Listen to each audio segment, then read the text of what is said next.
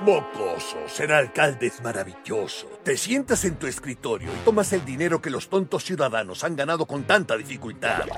Puedes expulsar a tus enemigos sin preocuparte de que alguien llegue a arrestarte. Todos los días son un paraíso. Es el negocio más fácil que existe. Si pudieras reencarnar, deberías tratar de conseguir todo el poder que tengo gracias a esta vida. Visto así, hacer cosas de piratas es totalmente inútil. Tú no sabes lo que significa ser un pirata. Los piratas solo quieren oro y plata, ¿no?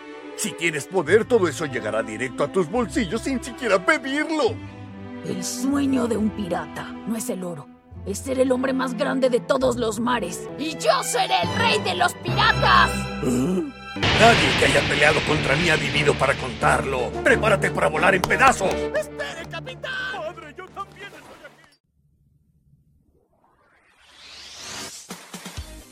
Esto es Lo Dibujito, un podcast sobre películas y series de animación. De esta forma continuamos con la serie de episodios dedicados a videojuegos adaptados de animes. Recordamos que aunque existan varias adaptaciones del anime escogido, solo elegiremos el que nos parezca relevante.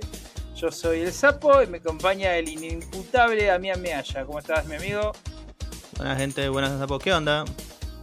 Hoy una de pirata viejo, pero bien, bien a la japonesa, ¿no? No, vamos con el posiblemente, eh, no quiero decir el mejor, pero actualmente, actualmente, no, si los datos están incorrectos, el manga más comprado del mundo. O sea, la sensación, el manga por excelencia en Japón, al menos hasta hace cuatro años, cinco.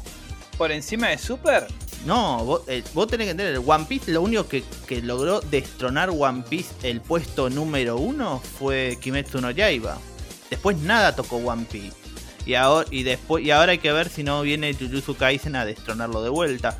Pero One Piece tipo es una es, es, es anime y manga por excelencia en Japón. Es tipo, nosotros tenemos Dragon Ball Z, ellos tienen One Piece. ¿Hay eh, antecedentes de algo así, de algo que durase tanto en tiempo como, como One Piece? ¿Cuántos años tiene ya? ¿25, 30? 25, va por 24, 25 años, sí, va. Va por ese, del 97, sí, 25 años tiene, creo, el manga por ahora. ¿Está por cumplir o ya cumplió? Y precedentes, lo que pasa es como siempre había esta cosa de. Había mangas populares y había. Eh, había una rutina o alguna una, un pedido de la empresa que sería la Weekly Shonen Jam, Shueisha, la editorial, que las series shonen tienen que durar lo que tienen que durar y tienen que ser largas. Así que vos me decís, eh, ¿había series largas? Sí, no había series de esta magnitud largas. Lo que sí no quiere decir que no, que no haya mangas más largos, tipo eh, acá dice tiene 101 volúmenes One Piece, pero Golgo 13 tiene 200. No es que es el manga más largo en la historia de Japón. Hay un montón más. Y hay varias obras más largas que One Piece. Pero no, nadie pensaba cuando se publicaba que esto iba a durar, que iba a durar y sea, siga durando tanto. Imagínate, la, la generación del 97 salió eh, One Piece, Naruto y Bleach se iba a Dragon Ball, arrancaba la nueva generación, los nuevos Big 3 o los futuros Big 3, como le dicen en Japón, los tres grandes. Pasan, no sé, no me acuerdo cuántos años para los 2000 y pico, viste, 2010. Sí. Termina Naruto, termina Bleach, eh, One Piece sigue. Y hoy estamos a 2022. Vino la nueva generación de manga, cuando se fue eh, Naruto y Bleach, vino la nueva generación del manga y ya están terminando y One Piece sigue. Tipo, va a terminar este año. Se rumorea My Hero Academia. Va, terminó Doctor Stone. Se dice que va a terminar un par de cosas más. Pero eh, One Piece sigue fuerte. Y todavía parece que tiene mecha. Recién va por la mitad, calculo. Un poquito más de la mitad. Si mi universo me lo si el universo me lo permite, podríamos decir que son las aventuras de Paturuzuda allá. No, no seas malo. sos un guacho. Hay, es un mito, eh, pero vos sabés que. No sé si es un mito, yo lo escuché como noticia. Hay un cómic de Spider-Man donde Peter le revela su identidad a un nene que tiene cáncer. Dicen uh -huh. que puede ser que el loco este le dijo a un nene cómo terminaba One Piece porque tenía una enfermedad terminal. ¿Oda? Según tengo entendido, el rumor es así. Eh, y, es, y usualmente es algo que hace el autor tipo... Le, le tiene que decir, mira, eh, esto te lo tenés que guardar para vos, no se lo puedes decir a tus viejos, pero el rumor siempre está.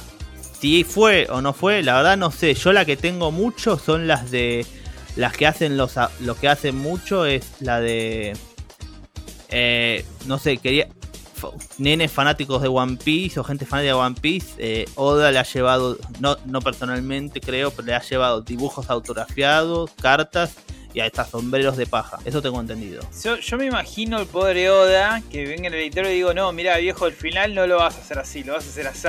Pero se lo prometí al niño que murió. No, ese es el gran problema o el gran temor que tienen los fanáticos de One Piece. One Piece técnicamente, el final está escrito y ya está guardado en una, en una poner en una caja fuerte, por, según dice Oda, desde el 2003. Porque One Piece para él iba a durar 5 años. Él quería un manga de 5 años. Es que lo que pasa, viste, cuando haces una historia y te llegas y en un momento eh, le ves las posibilidades que tiene y empezás a jugar y empezás a explorar mucho más. Y Oda eh, básicamente se enamoró de este mundo. tipo al punto que le ha dicho a sus editores, miran, no me importa nada, yo estoy dispuesto a morir por esta historia. Vamos para dar, vamos para adelante.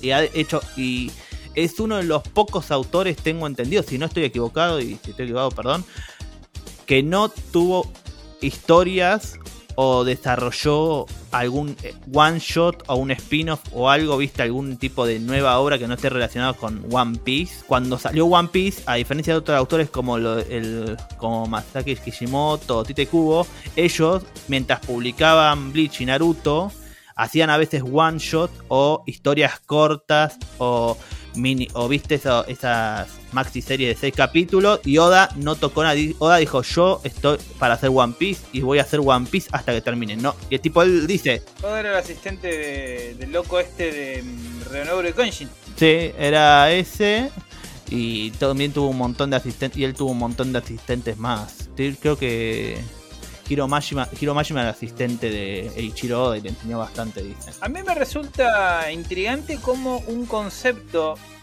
que pertenece a, otra época en el sentido de eh, concepto de moda, como los piratas, que pertenece más a la generación 67, eh, haya pegado tanto en Japón, donde se vuelven locos con los cazadores de demonios y esas cosas, ¿viste? siempre te enchufan uno que caza demonios. Y es un concepto como acá en los 90 que la rompieron los ninjas, ¿viste? Un concepto tan de tan literario y tan de otra época, tan de los años 60, de otra generación, como son los piratas, como lo, cómo lo supo eh, explotar esto del viaje al mar y pues, repente gustó porque llevamos 25 años de One Piece. Eh, pasa que con lo que tiene One Piece es que a pesar la temática eh, se presta mucho a la flexibilidad de esto, esta idea de, de, los piratas. Porque en sí, One Piece, eh, y esto seguro alguien me va, a pelear, pero que, que venga y se lo banco. One Piece no es un manga de peleas. One Piece tiene peleas, pero el manga en sí es un manga de aventuras. No digas eso, que te pueden hackear la cuenta de Instagram. No tiene, es un manga de aventuras. Ponele que es un manga de aventuras. Ahí no me importa. Ustedes dirán que sí, pero de pelea. No, es un manga de aventuras. Hay combates.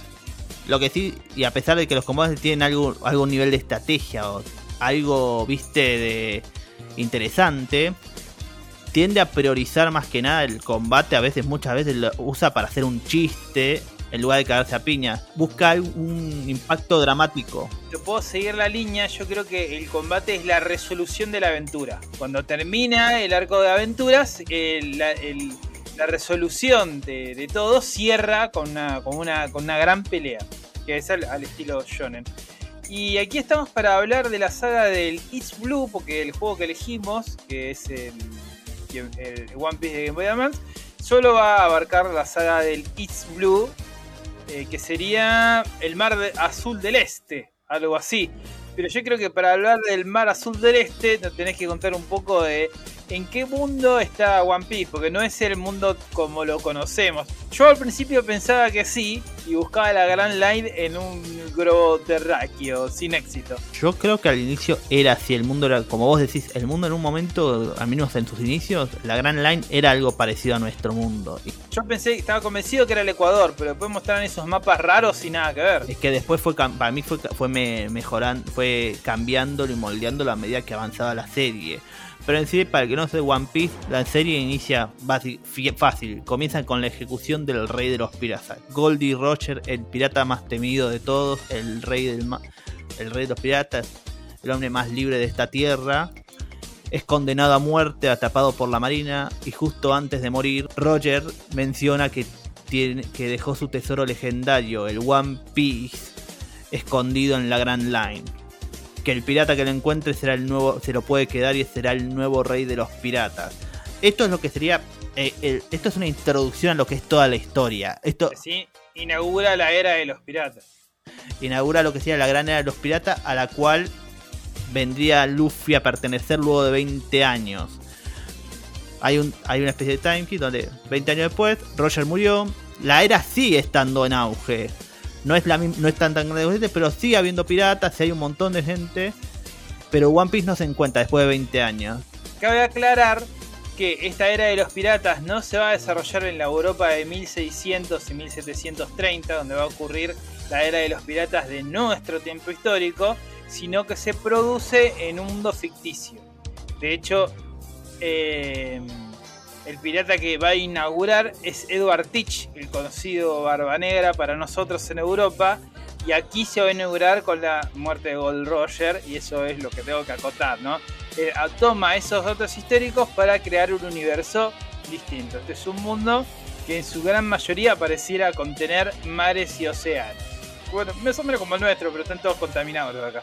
Y, además parecía que todos la, tierra que hay en ese en ese lugar son todas islas, no parecían nunca que estén conectadas. Todo el mundo tiene que estar eh, ir por barco, por eso también la importancia de los, el temor a los piratas, porque si fuera como acá, tipo estás en Argentina y tipo bueno, pero si voy a la playa hay piratas, si me quedo por, por la pampa no hay drama.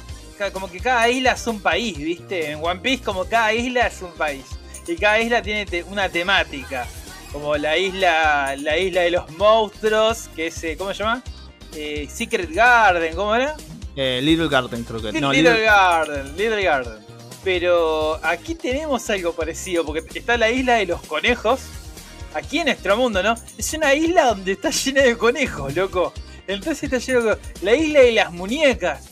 un aterrador lugar lleno de muñecas de goma pero completamente llena de muñecos. Eh, y la isla de la basura. La isla de la basura es real. Es una isla en movimiento, es una, es una isla que se mueve. Es One Piece, loco. Es, la isla que se, es una isla que se mueve generado por residuos que están en el océano y se fueron acumulando. Generando un lugar donde uno puede eh, acceder a la isla y caminar por ella. Pero como no está anclada en la tectónica de placas, ojo, geografía en lo dibujito, ¿eh? ¿eh? se mueve, está en movimiento por los océanos. Y no hablar de la Atlántida, que sí existe. Después de esta hermosa introducción de Sapo, bueno, ¿quién es Monkey D. Luffy? Nuestro protagonista. El Mugiwara por excelencia, nuestro capitán. Y sí, es tu capitán también, aunque no lo sea, es nuestro capitán. Eh, este, este joven que tiene el sueño de encontrar a One Piece y autoproclamarse como el rey de los piratas algo que, viste, es, muy común en las series, agarrar un concepto abstracto y decir, no sé, yo quiero ser Hokage, yo quiero ser el héroe número uno, yo quiero hacer, viste, es, un concepto abstracto. ¿Qué es ser un héroe número uno, por así decirlo? Es como ser el jet set, eso es estéreo. sí, exacto. Pero lo que pasa, eh, y no es para bardear, a mí me encanta todas las referencias que hice, yo las amo. ¿Qué, qué, qué es ser un rey mago? O sea, es un título, es algo abstracto. Este, oh, el rey de la noche. Eh, el genio del tap. Pues. el ritual del banana. Déjame una más. El malvado profesor Kylak. Esto es un pelotudo. Para el que no lo conoce, el concepto de un rey de los piratas al principio parece que es, como dije, es un concepto vacío para hacer como la historia. Es como el sueño del pibe que quiere ser el número uno. Pero cuando lo lees, y, le, y- o lo ves, y a medida que te sumergís en la historia, vas viendo que el rey de los piratas no es, eh, y no es spoiler esto, no es un objetivo, no es un título, sino es una mirada más filosófica. Es como ser rey de los piratas es un estilo de vida. Eso era lo interesante del concepto y la diferencia que podemos hacer con otras varias historias. Que no lo hacen mejor ni peor este concepto, sino que le da otro tipo de profundidad a las cosas que a las que va a tacleando, por así decirlo. Me puede fallar la memoria, pero creo que fue un- hay un personaje que es como especie de mentor o de Luffy, que Shanks. Creo que en algún momento yo leí en el manga, puedo estar equivocado, que se define el concepto filosófico del rey y los piratas y lo definen como el único individuo en el mundo que puede contar con una plena y verdadera libertad. Ese es el rey de los piratas. Creo que está definido de esa manera, de esa manera explícita. No, no me acuerdo en qué tomo ni quién lo dijo, pero creo que cosquilleando en mi mente lo definen así. Sí, es definido así. El, rey de los piratas no es el hombre que puede conquistar los siete mares, sino el hombre que tiene más libertad para moverse sobre ellos. O sea, es el hombre que está por encima del... No de... No de, en ese sentido de, de la sociedad, pero viste como un concepto más, eh, en cierto punto, estás por encima de los objetos banales, por así decirlo, porque vos estoy haciendo lo que realmente siento, no tengo ligaduras a este mundo, por eso puedo encontrar la verdadera satisfacción en mi aventura. He ahí la idea. Y Yank Sombrero, el, el Colorado Yank, es, es una especie de mentor, sino también va, va a funcion- es, es el mentor de él, como la persona por la cual Luffy se inspira para ser este rey de los piratas y decide que va a co- convertirse en el número. El tipo de chico ya quería hacerlo, pero cuando ve a Yank y a su tripulación dice: Yo voy a, voy a hacerlo, te voy a encontrar en el mar y te voy a y el objetivo además de encontrar One Piece es luego de convertirse en rey de los piratas reencontrarse con Shanks y devolverle su sombrero de paja. Es muy bueno el, el concepto de pirata que utiliza Oda para narrar la historia, porque tenés el pirata más infantil, entre comillas, o la visión más ingenua del pirata, y es alguien que busca tesoros y vive aventuras, y después aparece lo que es el pirata. Yo un amigo una vez me dice, estamos bien, está, estaba en una televisión, estaba una serie de piratas, pero para niños muy chiquitos, y dice, pero loco, los piratas no son buenos. Y es cierto, los, los piratas como referentes históricos eran ladrones, eran saqueadores, entraban a las poblaciones y violaban a mujeres y saqueaban negocios. Esos piratas también aparecen en One Piece, junto con nosotros que va a representar Luffy y su tripulación. En Romance Dawn los definen, o sea, los malos serían los Morganers y los que representa Luffy vendrían a ser los, los Free Mind. Al- algo por el estilo. lo relacionan mucho con la idea de. Eh, hay dos, como hay dos tipos de piratas, los relaciona mucho One Piece, al menos a partir de varias historias adelante, cuando se mete en la Grand Line. To- eh, tenés los piratas que creen, tipo, que tienen, que viven sus sueños y sus fantasías, tipo. Y después tenés a la gente que dice, esas son cosas de nene. Los piratas están hechos para robar, masacrar y llevarse el tesoro y irse de joda y tomar birra. Vos, vos te, que te querés ir, no sé, a la isla del cielo. A la isla de la basura, Exacto, eso es para nenes chiquitos, eso no existe. Y es ahí también es un punto de inclinación para decir, bueno, quiénes son los verdaderos piratas, quiénes son los verdaderos, no villanos, pero quién va a estar en un punto de excelencia en el en- en el estatus. ese tipo de pensamiento que decías vos lo viene a representar Boogie, por ejemplo. Sí. Bai, Bai, que es, un- el pirata, es el segundo. eh, segunda pelea y posiblemente peor arco de One Piece. No porque sea malo, sino porque es el segundo, es el segundo arco en donde desarrolla recién los primeros peldaños para lo que va a ser la historia. Pero es un. Es un villano que representa todo lo que conocemos nosotros como piratas o lo que imaginamos nosotros. Roban, roban ciudades, destruyan, lastiman gente, hacen maldades, Se emborrachan. se emborrachan, pero se nota como que el nivel de poder de un en muchos de los antagonistas o de los héroes, su nivel de poder no se mide tanto en cuánto fuerte puedes pegar en One Piece, sino en, el valor o en la o en la creencia de su sueño. Ah, la influencia también que tiene bajo los demás. Sí, o sea, inclusive ya seas eh, héroe, antagonista, protagonista o antagonista. Inclusive los villanos tienen esta mirada idealista del sueño, de un sueño que tienen. Como puede ser un sueño tan noble, como quiero, quiero encontrar el One Piece y quiero ser el hombre más libre de los piratas, tenés gente con sueños un poquito más oscuros, que es como quiero, quiero mi propio país y quiero gobernarlo con puño de hierro y va a ser mío, voy a hacer lo que me cante. Eso también es, pasa en One Piece. Son dos miradas del mismo, de este mismo, por así decirlo, ideal de pirata, este ideal de la era de los piratas, la era de los piratas es la era de los sueños que debes hacer realidad, pero retorcida, por así decirlo muchas veces no es que pelea contra alguien que no pelea con alguien con este mirada vulgar de los piratas tienen que hacer tal cosa, sino que pelea con gente que tiene un ideal como él. Muchos de los que pelean también quieren ser encontrar One Piece, Rey de los Piratas o quieren otro sueño más allá de ellos. Sí, porque a pesar de ser un mundo muy colorido, te presenta un escenario donde hay mucha injusticia. por el tema de lo que sucede en los lugares donde van visitando y también por la existencia también de, después nos enteraremos, una especie de gobierno mundial, muy autocrático. Sobre el juego, el juego del que vamos a hablar hoy es el One Piece de Game Boy Advance. Se lanzó en el año 2005 y fue desarrollado por DIMS, no se sabe mucho de esta desarrolladora, y publicado por Bandai. Aunque en algunos sitios y revistas es catalogado como un RPG acción, medio raro, se trata de un beat'em up de scroll lateral con algunos elementos de plataformas, un juego de un solo jugador donde uno puede, el jugador maneja a Monkey D. Luffy y recorre de forma lineal y cronológica todo el arco inicial de East Blue. ¿Por qué llega hasta el East Blue? Y bueno, porque inteligentemente el juego eligió tomarse su tiempo para mostrar muchas referencias y retratar en forma de videogame todo el Blue. Es como una verdadera adaptación narrativa de todo lo que sucede en, el East Blue. Lamentablemente un amigo me dice, ¿por qué no hay una segunda parte de esto? Y bueno, porque hubo un salto de consolas y tal vez hacer un juego 2D no está en los planes de, ninguna desarrolladora. Como, dije, recorre toda la saga de East Blue hasta Rogue Town cuando los personajes inician su camino a la Grand Line.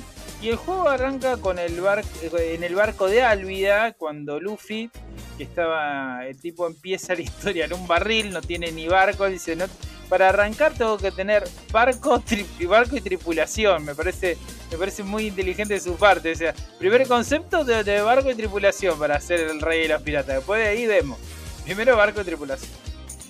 ¿Vos te acordás qué es lo que dice, qué es lo que él dice que necesita al principio? Él lo que, él, lo que dice al principio siempre es que necesita 10 personas para la tripulación. No, no, necesita todas ya.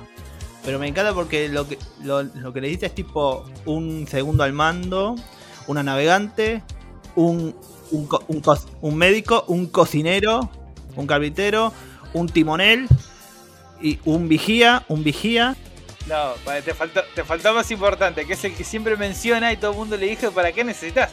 Dice, necesitamos un músico.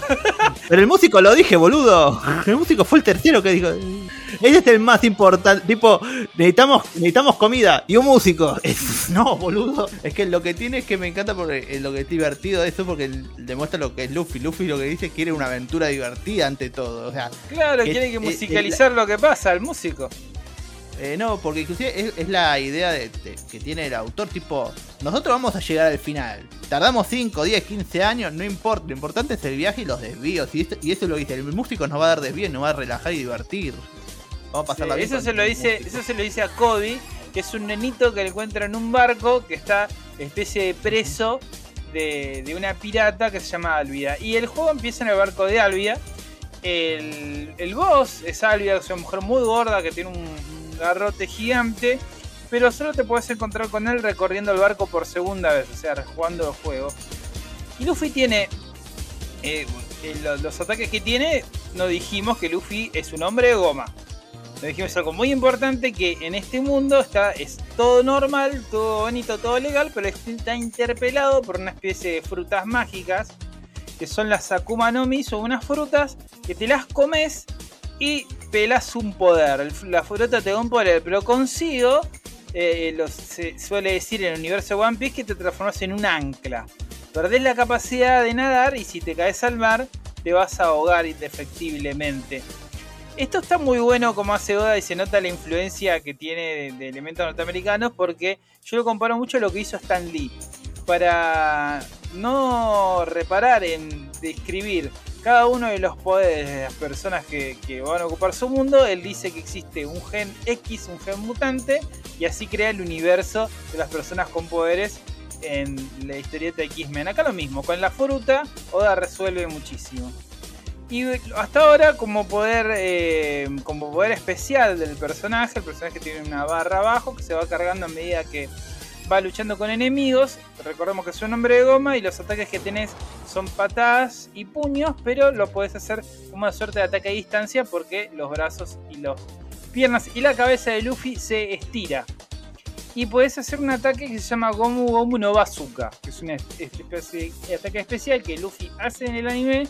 Y acá, bueno, es el, como la super que se te puede ir gastando porque vas eh, llenando una barra.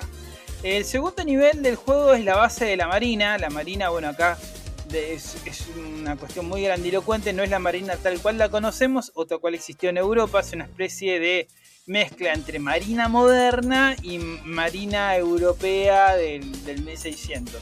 Pero sus trajes son parecen la marina de los Estados Unidos. Y el te encontrás, como sucede en el manga, te encontrás con Zoro, que es un cazapiratas que está atado eh, y próximo a su ejecución. También hablas con él. Y también recorres la vida. Y el primer eh, es Helmelpo, que es, era el hijo del capitán que lideraba la base de la marina. Y el primer boss es Morgan, que es un pirata con la, ah, con la quijada de hierro y que tiene un hacha por, por mano.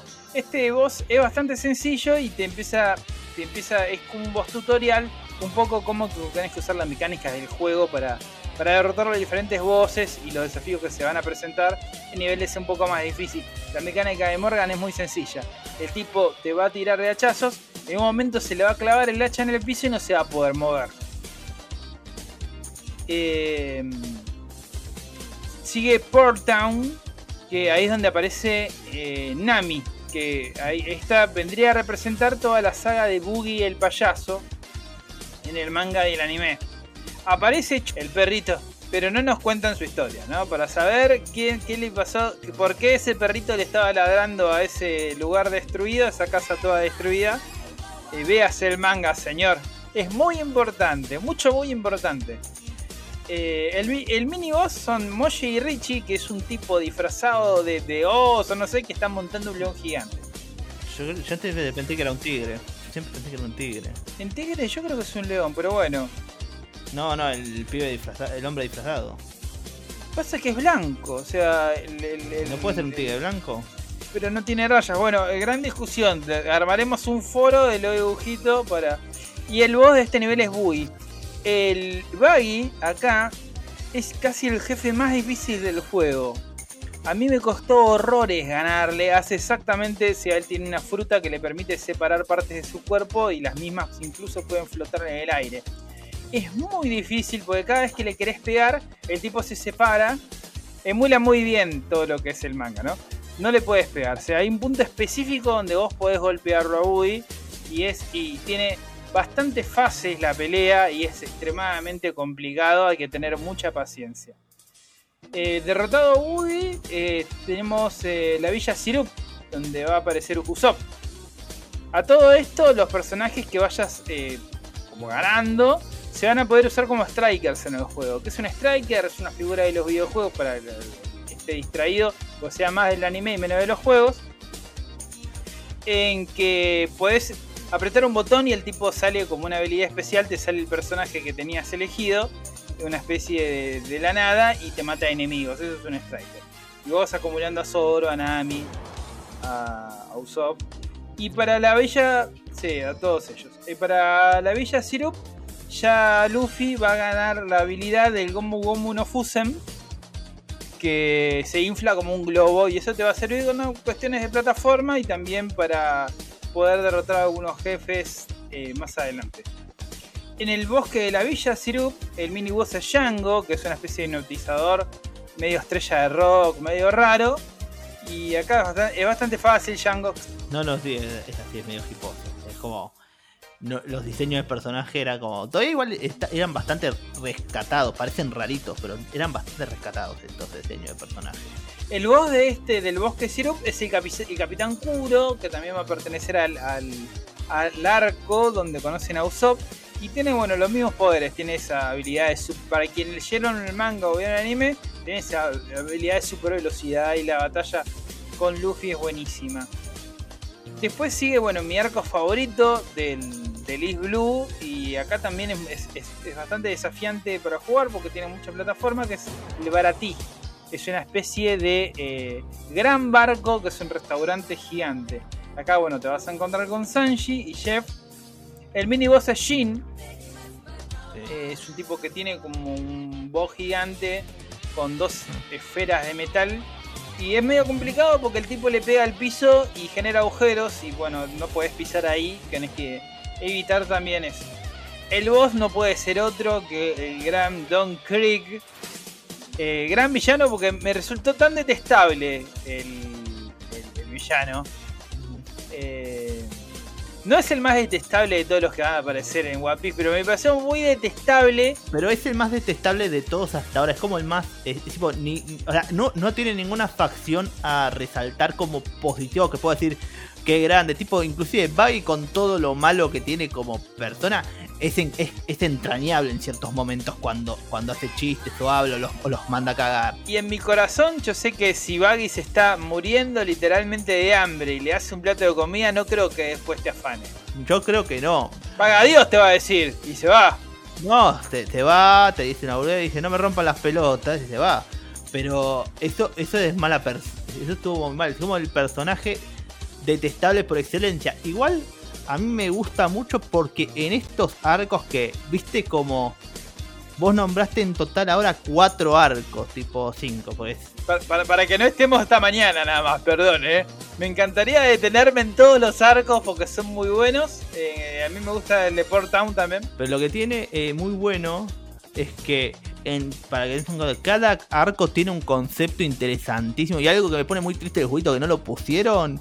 El arco que menciona que menciona César Po es la aparición del primer concepto extraordinario de One Piece que lo tenemos enfrente. Porque nosotros nos decían que había que a partir de la, la era de los piratas aparecieron cuatro yonkos, cuatro reyes del mar, estos piratas invencibles que nadie puede vencer.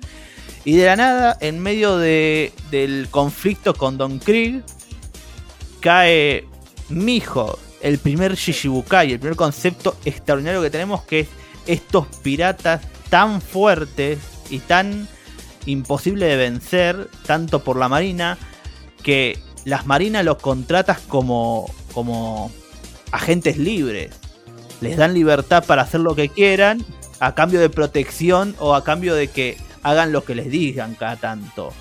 Y es y es una presentación. Es un personaje mega icónico que hace algo que hace muy desarrollar el personaje de Zoro, el, el hombre, el espadachín de tres espadas. Si vos llevas a Zoro, aparece, eh, se- aparece en el juego una cinemática que no aparecería en tal caso, que es Mihawk entablando la batalla que tiene en el anime y en el manga. Con Zoro. Uh, qué bueno. Sí, Eso está bueno. si lo- después te lo paso si querés. Si llevas a Zoro, aparece la pelea que tienen con Mihawk. Y Zoro siendo derrotado, perdón. Full spoiler. Igual estamos develando todo el arco, así que aparece, aparece.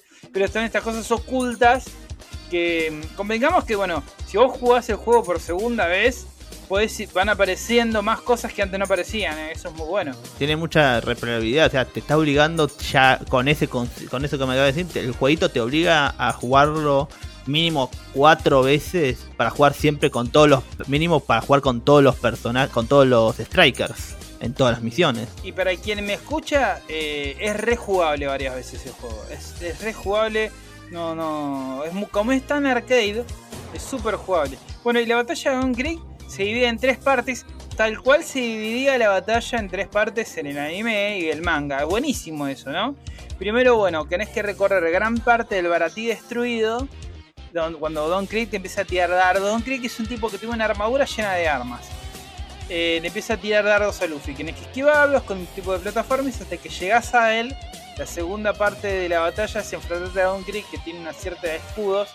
Y el escudo mismo tiene, tiene armas como proyectiles y, y armas de fuego. Y después el tipo tira un gas venenoso y la batalla se hace entre los mástiles. Finalmente en esa etapa lo derrotas. Jodido, pero uno de los jefes más, más divertidos por lo cambiante que es la, la batalla en el Baratí. Eh, tal vez lo jodido es el plataforming, más no Don Creek. Don Creek es bastante sencillo de derrotar. Terminada esta parte, al igual que pasó en el anime, ¿viste? El, manga. Me gustó a mí me gusta mucho la batalla de. Por ser tan sus. Pero Don Creek tiene esta cosa de mediocre, ¿no? es, malvado por exceso de mediocría también, porque es una pelea muy sucia. Eh, además es un tipo sin se jacta de sus habilidades y en realidad no tiene habilidad alguna porque todos todo se lo dan sus armas. Igual aguante a un Creek, por eso me encanta tanto, por lo despreciable que es. Eh, eh, lo que viene después seguramente viene el mejor arco hasta el momento porque es el para mí es el momento donde Oda descubre las posibilidades que puede tener este anime después de cuatro arcos se lo ve que puede ir más allá y, y trae como siempre cada arco a pesar que parezca tonto o rápido o minúsculo cada arco tiene un concepto nuevo que va a ser replicado, reutilizado y explorado, ya sea 100, 200 o 500 capítulos en el futuro, pero lo va a usar y va a ser importante. En los tops de, hay como foros de discusión y de videos y demás que marcan eh, cuáles son los mejores arcos de One Piece, Arlong Park es, está en los, en los últimos 5 los primeros cinco suelen estar que es uno de los mejores arcos. Y la verdad que es un arco buenísimo.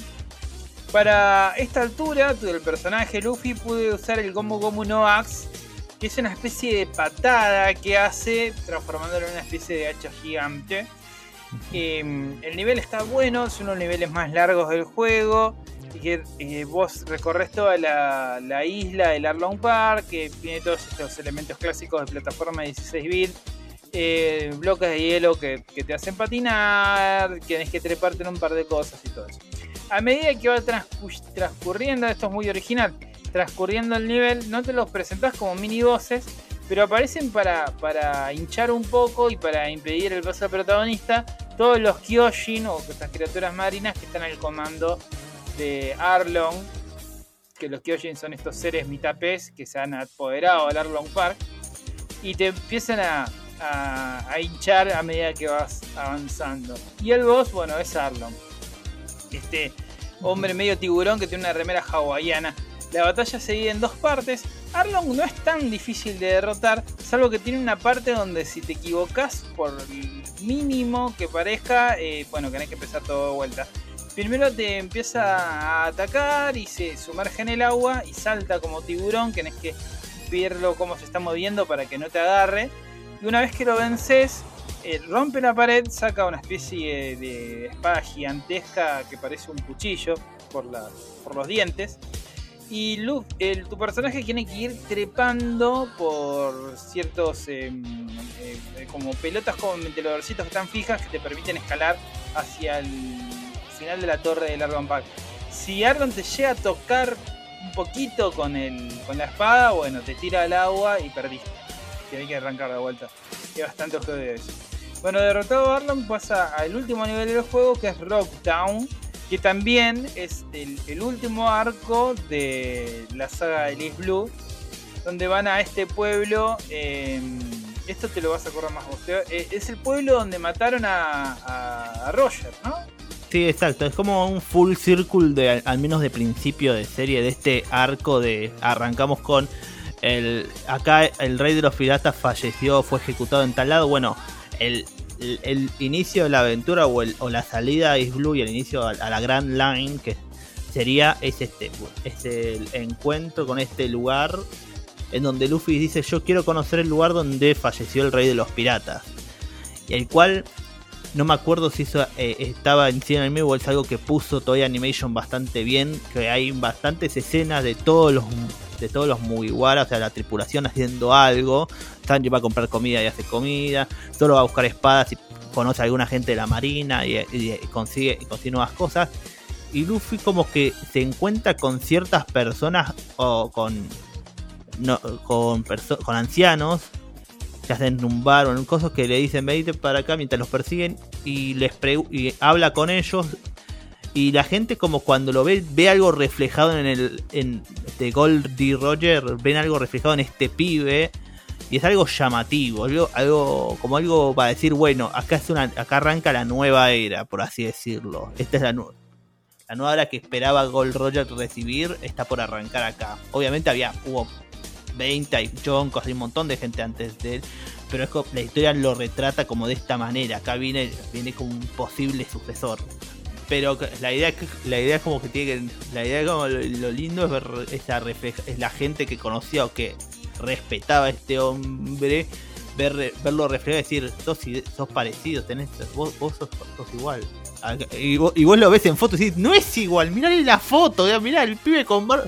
no tiene nada que ver pero en espíritu en esencia tiene muchas cosas parecidas. Más cuando ves, seguís avanzando y tenés historias de Gold Roger tipo son fantásticas Gold Roger era como un Ricardo Ford y Luffy es un trapito. Bueno, el boss de esta de este último nivel, o sea, al final boss del juego, primero hay un mini boss con eh, la chica esta que es la, es la segunda de, de Smoker que Zoro se encuentra en la tienda de espadas. Bueno, esta, esta chica es un mini boss. eh, eh, tiene su nivel de dificultad, estamos al final del juego y eh, el final es Smoker. También se divide en dos, en dos partes la batalla. Está buenísimo porque usa, bueno, usa todos los poderes del manga. Ese Smoker se puede transformar en humo. Entonces es una serpiente que es de humo y todo humo. Y bueno, y eso. Una vez que lo vences a Smoker, la última parte es muy parecida al arco de Don Creek, pero mucho más difícil. ¿no? Te empieza a perseguir Smoker convertido en humo y tenés que recorrer todo el, una especie de runner que tenés que recorrer toda el, parte del, del escenario que ahora se convierte en obstáculos porque hay que saltar, treparse y correr y demás hasta huir de él y llegar a tu barco y así termina el juego, ¿no? La recompensa final, hay una cinemática donde los personajes se prometen eh, cumplir sus sueños una vez que eh, inicien su camino a la Grand Line y bueno, ayuden a Luffy a convertirse en el rey de los piratas y todos consiguen. Sueño particular, el de Zoro era ser el mejor espadachín del mundo. El de Nami era ser una. na- eh, eh, poder construir el mapa total del mundo. El de, el Usopp es el más raro que quiere convertirse en un, en un valiente hombre de mar. Está bien, el temeroso Usopp tiene el sueño de ser el valiente hombre de mar que siempre fue y que conoce ser su padre. Que, que vio en su padre. Postdata, el padre. no es spoiler, pero el padre de Usopp eh, es parte de la tripulación de Ya- Yasop, es parte de la tripulación de Shanks. Sí, no se puede. Porque encima tiene un gorro que dice Yasop. Bueno, y el, el- el más lindo es el de Sanji. Sanji quiere encontrar un lugar. El Gran Blue, tengo entendido, pues, que es, es el océano general donde todos los océanos se conectan, donde toda la flora y fauna se, co- se conecta en ese lugar y puedes encontrar todos los peces del mundo. Sí, así que si no conseguía donde viví, no se consigue el bacalao, te vas a ese gran blue y vas a encontrar. Merluza, bacalao, Sí. el tiburón de tiburón, el que hace tum tum. Bueno, y así termina este juego de One Piece. Genial, súper rejugable. Obviamente, no. Si bien hay, hay unas cuestiones de. eh, Los personajes hablan entre sí, entre globos, tipo historieta. No es un juego que excesivamente. No tiene nada de texto. O sea, te está reproduciendo toda la historia, mostrándolo en imágenes.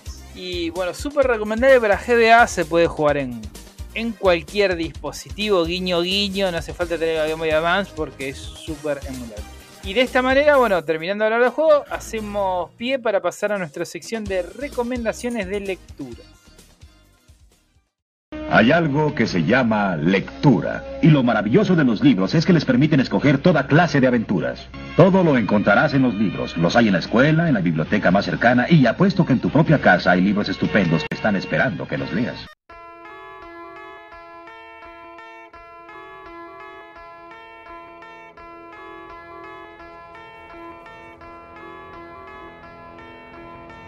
Bueno, acá voy a. Me van a decir que soy mi hijo puta por esta edición y la verdad, un poco sí, pero yo te voy a recomendar One Piece. Sos medio hijo de puta vos, eh.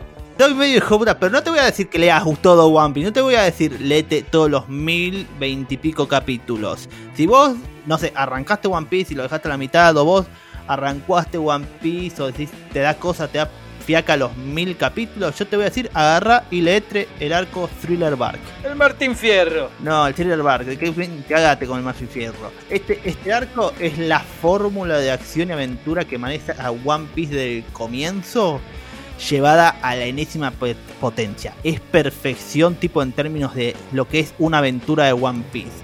Arranca con todo, tenés chistes a lo Scooby-Doo, un conflicto caótico con monstruos y que termina con una de las peleas más grandes de la serie donde toda la tripulación, todos los Mugiwaras hasta el momento unen fuerzas para pelear contra un enemigo extraordinario. Es una épica constante, no para. En estética en sí no hay nada que se le parezca hasta hoy en día. Es un, es un arco donde, donde hay básicamente como una película de Romero, zombies, monstruos, una, gran mezcla de tonos tipo caricaturescos, pero al mismo tiempo tétricos. Están muy bien desarrollados los diseños y el lugar en sí. El cual, en mi. En, si, en cual podría funcionar como una aventura en sí autoconclusiva. Puede. O sea, o sea como arranca y termina. Después ha pasado otra aventura. Pero si tenés curiosidad, no te molesta entender los trasfondos. Y no te molesta comerte uno que otro spoiler eh, es una de las experiencias One Piece de las que todos deberían saber. Y, es como la puerta de vos vas a saber si estás dispuesto a comprometerte en estos 25 años de aventura. Bueno, por mi parte voy a. Bueno, es medio lo obvio. Eh, voy a recomendar La Isla del Tesoro de Robert Louis Stevenson.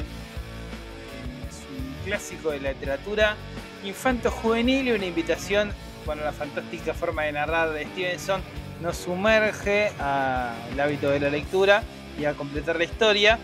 Que yo no digo que. Yo creo que necesariamente Oda se está basando, o basa One Piece en la Isla del Tesoro por las extremas similitudes. Esta historia sigue, bueno, el que relata la historia es Jim, que es un joven eh, que relata lo vivido cuando él, vivía en una, él trabajaba con su padre en una posada, una posada que estaba cerca del mar. Un día los visita un tal Billy Bones que se presenta eh, como el capitán y lleva un cofre. Entonces el tipo em, es adicto al alcohol y después de un delirium tremens le dice a Jim que resguarde ese, ese cobre con su vida y que tenga mucho miedo de hombre que le falte una pierna. Entonces Jim descubre el mapa del tesoro de Flint Flint era el pirata, un pirata legendario que aterrorizó los mares y tenía una tripulación invencible e implacable. Acumuló tesoros donde toda su vida de su piratería y las dejó en un lugar eh, que solo la persona que pueda tener acceso a él con el mapa que Flint mismo trazó. Y ese es el que tenía Billy. Billy era miembro de la legendaria tripulación de Flint y encontró la muerte justo en la posada Benbow. Y de allí ellos van a, con un grupo de, aventureros y amigos de Jim que lo van a llevar a él como. ¿Cómo se llama este? Mozo de bordo, algo así, el que hace la tarea simple. A encontrar el tesoro de Flint. Gran novela La Isla del Tesoro. Este Flint claramente a mí me hace recordar a lo que construye Oda como Gold Roger. Es como como el Flint de la isla del tesoro. No hay fruta acá y nadie tira poderes, nadie tira fuego por los ojos. Pero es una gran historia de piratas, de navegación, de aventuras y que toca temas como la amistad, la camaradería, los códigos de honor, porque aparece el código de honor de los, de los piratas y es súper, siempre los clásicos son súper recomendables.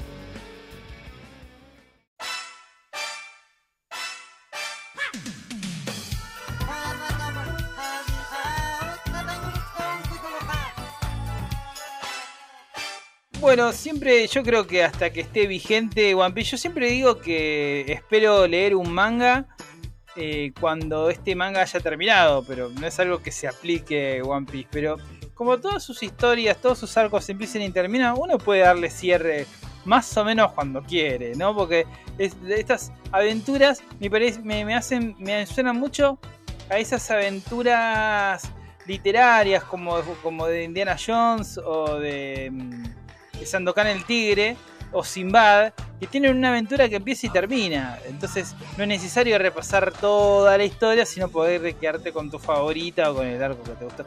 Es, mi punto de vista para, o que lo, que recomendaría a aquellas personas que dicen no es, es demasiado para leer.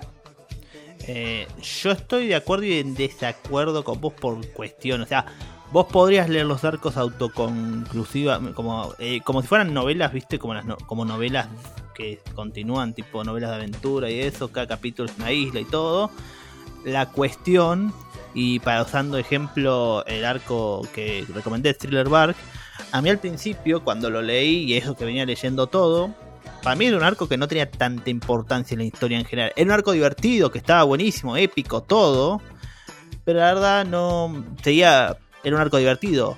Y era un arco y solo fue un arco divertido después de leer 200 capítulos. Pero de la nada, viste, llegamos a 300 capítulos después y, ese arco se volvió vital para todo lo que es la historia. o sea, ese es el nivel de One Piece. O sea, si a vos no te molesta, o sea, es una historia que se puede leer autoconclusivamente como por arcos o isla. Calculo que sí, es como leer eh, Jojo. Vos podés leer cada parte como se te cante. Eh, pero yo no lo recomiendo porque perdés el, macro de la historia. Vos tenés el micro, que es la aventura de estos chicos eh, sobre cada isla y qué hacen para derrotar al mal, o a, sus contrincantes, o a la injusticia, por así decirlo. A pesar de que Luffy no se defienda como un héroe. Eh, pero lo que tiene, te perdés lo, lo macro de la historia, tipo los conflictos que se produjeron a partir de que Luffy haya derrotado a tal persona eh, el, el, problema, el problema de, que llevó a esta ciudad, cómo, cómo respondió el gobierno ante, ante tales hechos. Eh, sí, estoy en eso, bueno, sí, podría estar de acuerdo, o sea, se puede, no es recomendable para disfrutar la obra en conjunto. Así y todo, les digo, lean Water 100. No. No seas hijo de... No, tenés que leer un montón antes de Water No seas hijo de puta.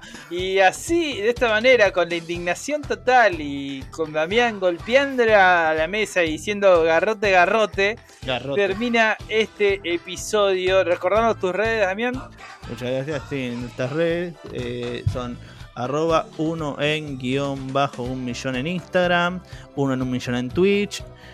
Y eso es todo. Y también en Spotify, uno en un millón pueden encontrarnos ahí.